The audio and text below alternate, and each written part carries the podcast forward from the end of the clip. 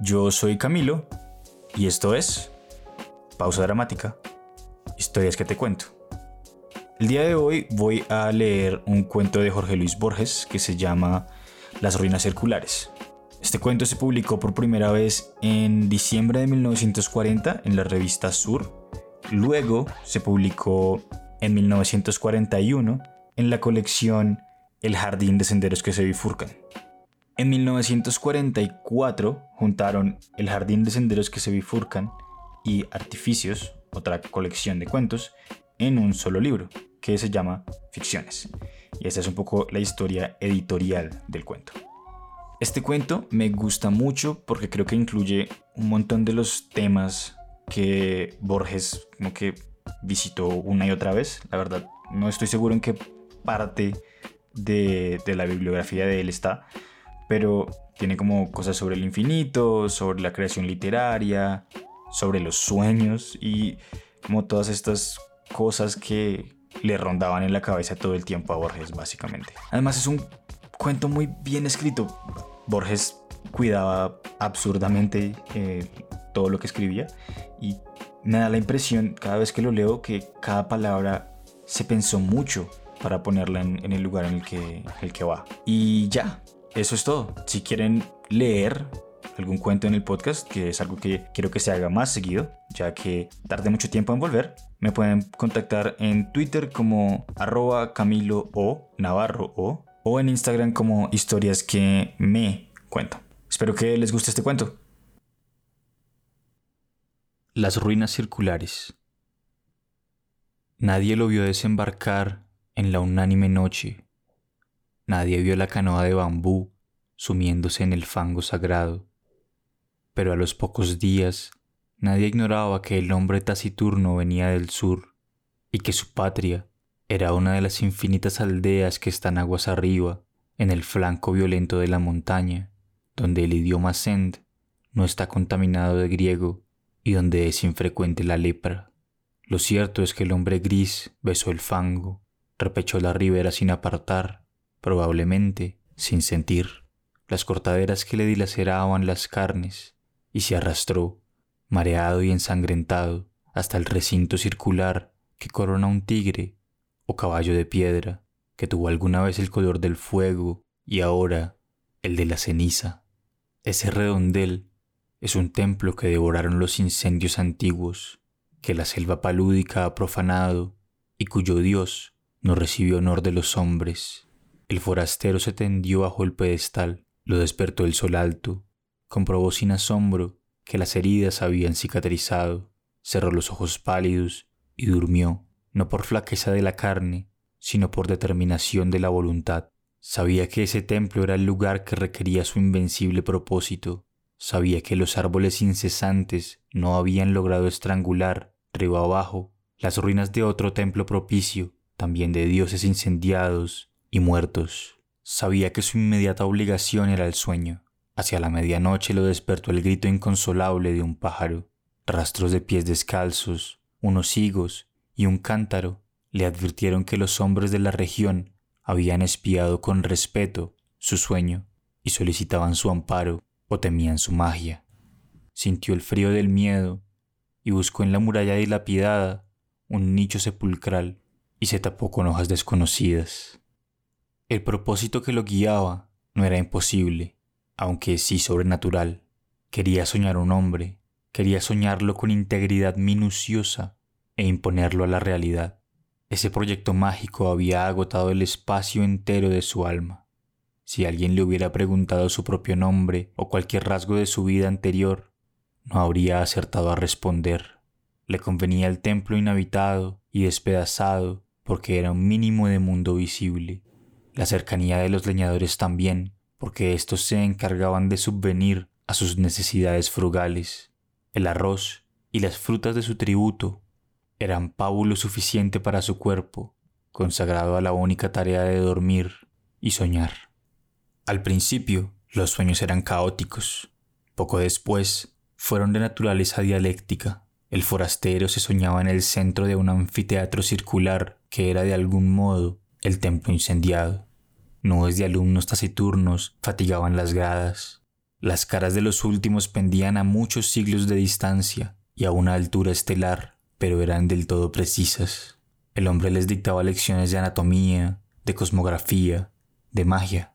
Los rostros escuchaban con ansiedad y procuraban responder con entendimiento, como si adivinaran la importancia de aquel examen que redimiría a uno de ellos de su condición de vana apariencia y lo interpolaría en el mundo real.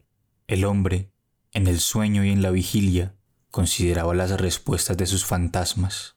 No se dejaba embaucar por los impostores, adivinaba en ciertas perplejidades una inteligencia creciente, buscaba un alma que mereciera participar en el universo.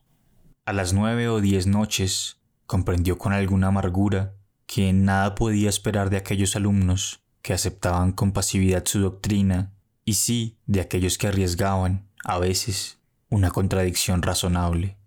Los primeros, aunque dignos de amor y de buen afecto, no podían ascender a individuos. Los últimos preexistían un poco más. Una tarde, ahora también las tardes eran tributarias del sueño, ahora no velaba sino un par de horas en el amanecer, licenció para siempre el vasto colegio ilusorio y se quedó con un solo alumno. Era un muchacho taciturno, cetrino, díscolo a veces, de rasgos afilados que repetían los de su soñador. No lo desconcertó por mucho tiempo la brusca eliminación de los condiscípulos. Su progreso, al cabo de unas pocas lecciones particulares, pudo maravillar al maestro. Sin embargo, la catástrofe sobrevino. El hombre, un día, emergió del sueño como de un desierto viscoso miró la vana luz de la tarde, que al pronto confundió con la aurora, y comprendió que no había soñado.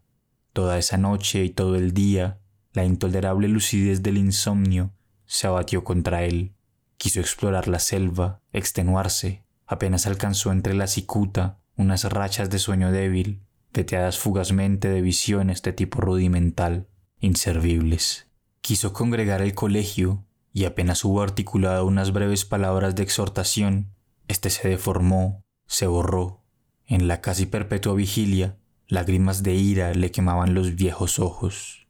Comprendió que el empeño de modelar la materia incoherente y vertiginosa de que se componen los sueños es el más arduo que pueda cometer un varón, aunque penetre todos los enigmas del orden superior y del inferior, mucho más arduo que tejer una cuerda de arena o que amonedar el viento sin cara. Comprendió que un fracaso inicial era inevitable. Juró olvidar la enorme alucinación que lo había desviado al principio y buscó otro método de trabajo. Antes de ejercitarlo, dedicó un mes a la reposición de las fuerzas que había malgastado el delirio. Abandonó toda premeditación de soñar y casi acto continuo logró dormir un trecho razonable del día. Las raras veces que soñó durante ese periodo, no reparó en los sueños. Para reanudar la tarea, esperó que el disco de la luna fuera perfecto. Luego, en la tarde, se purificó en las aguas del río, adoró a los dioses planetarios, pronunció las sílabas lícitas de un nombre poderoso y durmió. Casi inmediatamente soñó con un corazón que latía. Lo soñó activo, caluroso, secreto, del grandor de un puño cerrado, color granate, en la penumbra de un cuerpo humano aún sin cara ni sexo. Con minucioso amor lo soñó durante catorce lúcidas noches. Cada noche lo percibía con mayor evidencia. No lo tocaba, se limitaba a atestiguarlo, a observarlo, tal vez a corregirlo con la mirada. Lo percibía, lo vivía desde muchas distancias y muchos ángulos. La noche catorcena rozó la arteria pulmonar con el índice y luego todo el corazón, desde afuera y adentro. El examen lo satisfizo. Deliberadamente, no soñó durante una noche. Luego retomó el corazón, invocó el nombre de un planeta y emprendió la visión de otro de los órganos principales. Antes de un año, llegó al esqueleto, a los párpados, el pelo innumerable fue tal vez la tarea más difícil. Soñó un hombre íntegro, un mancebo, pero éste no se incorporaba, ni hablaba, ni podía abrir los ojos. Noche tras noche, el hombre lo soñaba dormido. En las cosmogonías gnósticas, los demiurgos amasan un rojo Adán que no logra ponerse de pie, tan inhábil y rudo y elemental como ese Adán de polvo era el Adán de sueño que las noches del mago habían fabricado. Una tarde, el hombre casi destruyó toda su obra, pero se arrepintió, más le hubiera valido destruirla. Agotados los votos a los númenes de la tierra y del río, se arrojó a los pies de la efigie, que tal vez era un tigre y tal vez un potro, e imploró su desconocido socorro. Ese crepúsculo soñó con la estatua, la soñó viva, trémula. No era un atroz bastardo de tigre y potro, sino a la vez esas dos criaturas vehementes y también un toro, una rosa, una tempestad. Ese múltiple dios le reveló que su nombre terrenal era fuego, que en ese templo circular y en otros iguales le habían rendido sacrificios y culto, y que mágicamente animaría al fantasma soñado, de suerte que todas las criaturas, excepto el fuego mismo y el soñador, lo pensaran un hombre de carne y hueso. Le ordenó que una vez instruido en los ritos, lo enviaría al otro templo despedazado, cuyas pirámides persisten aguas abajo, para que alguna voz lo glorificara en aquel edificio desierto. En el sueño del hombre que soñaba, el soñado se despertó. El mago ejecutó esas órdenes, consagró un plazo, que finalmente abarcó dos años, a descubrirle los arcanos del universo y del culto del fuego. Íntimamente le dolía apartarse de él. Con el pretexto de la necesidad pedagógica, dilataba cada día las horas dedicadas al sueño. También rehizo el hombro derecho, acaso deficiente. A veces lo inquietaba una impresión de que ya todo eso había acontecido. En general, sus días eran felices. Al cerrar los ojos pensaba, ahora estaré con mi hijo, o, más raramente, el hijo que he engendrado me espera y no existirá si no voy. Gradualmente lo fue acostumbrando a la realidad. Una vez le ordenó que embanderara una cumbre lejana al otro día flameaba la bandera en la cumbre. Ensayó otros experimentos análogos, cada vez más audaces. Comprendió con cierta amargura que su hijo estaba listo para nacer, y tal vez impaciente. Esa noche lo besó por primera vez y lo envió al otro templo, cuyos despojos blanqueaban río abajo, a muchas leguas de inextricable selva y de ciénaga. Antes para que no supiera nunca que era un fantasma, para que se creyera un hombre como los otros, le infundió el olvido total de sus años de aprendizaje. Su victoria y su paz quedaron empañadas de hastío. En los crepúsculos de la tarde y del alba, se prosternaba ante la figura de piedra, tal vez imaginando que su hijo irreal ejecutaba idénticos ritos en otras ruinas circulares, aguas abajo. De noche no soñaba, o soñaba como lo hacen todos los hombres. Percibía con cierta palidez los sonidos y formas del universo. El hijo ausente se nutría de esas disminuciones de su alma. El propósito de su vida estaba colmado. El hombre persistió en una suerte de éxtasis. Al cabo de un tiempo que ciertos narradores de su historia prefieren computar en años y otros en lustros, lo despertaron dos remeros a medianoche. No pudo ver sus caras pero le hablaron de un hombre mágico en un templo del norte, capaz de hollar el fuego y de no quemarse. El mago recordó bruscamente las palabras del dios. Recordó que de todas las criaturas que componen el orbe, el fuego era la única que sabía que su hijo era un fantasma. Ese recuerdo, apaciguador al principio, acabó por atormentarlo. Temió que su hijo meditara en ese privilegio anormal y descubriera de algún modo su condición de mero simulacro no ser un hombre, ser la proyección del sueño de otro hombre, qué humillación incomparable, qué vértigo. A todo padre le interesan los hijos que ha procreado, que ha permitido. En una mera confusión o felicidad, es natural que el mago temiera por el porvenir de aquel hijo, pensado entraña por entraña y rasgo por rasgo en mil y una noches secretas. El término de sus cavilaciones fue brusco, pero lo prometieron algunos signos. Primero, al cabo de una larga sequía, una remota nube en un cerro, liviana como un pájaro. Luego, hacia el sur, el cielo que tenía el color rosado de la ansía de los leopardos, luego las humaredas que herrumbraron el metal de las noches, después la fuga pánica de las bestias, porque se repitió lo acontecido hace muchos siglos.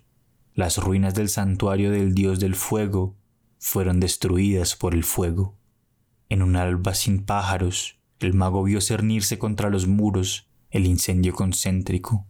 Por un instante pensó refugiarse en las aguas, pero luego comprendió que la muerte venía a coronar su vejez y a absolverlo de sus trabajos. Caminó contra los jirones de fuego. Estos no mordieron su carne, estos lo acariciaron y lo inundaron sin calor y sin combustión, con alivio, con humillación, con terror.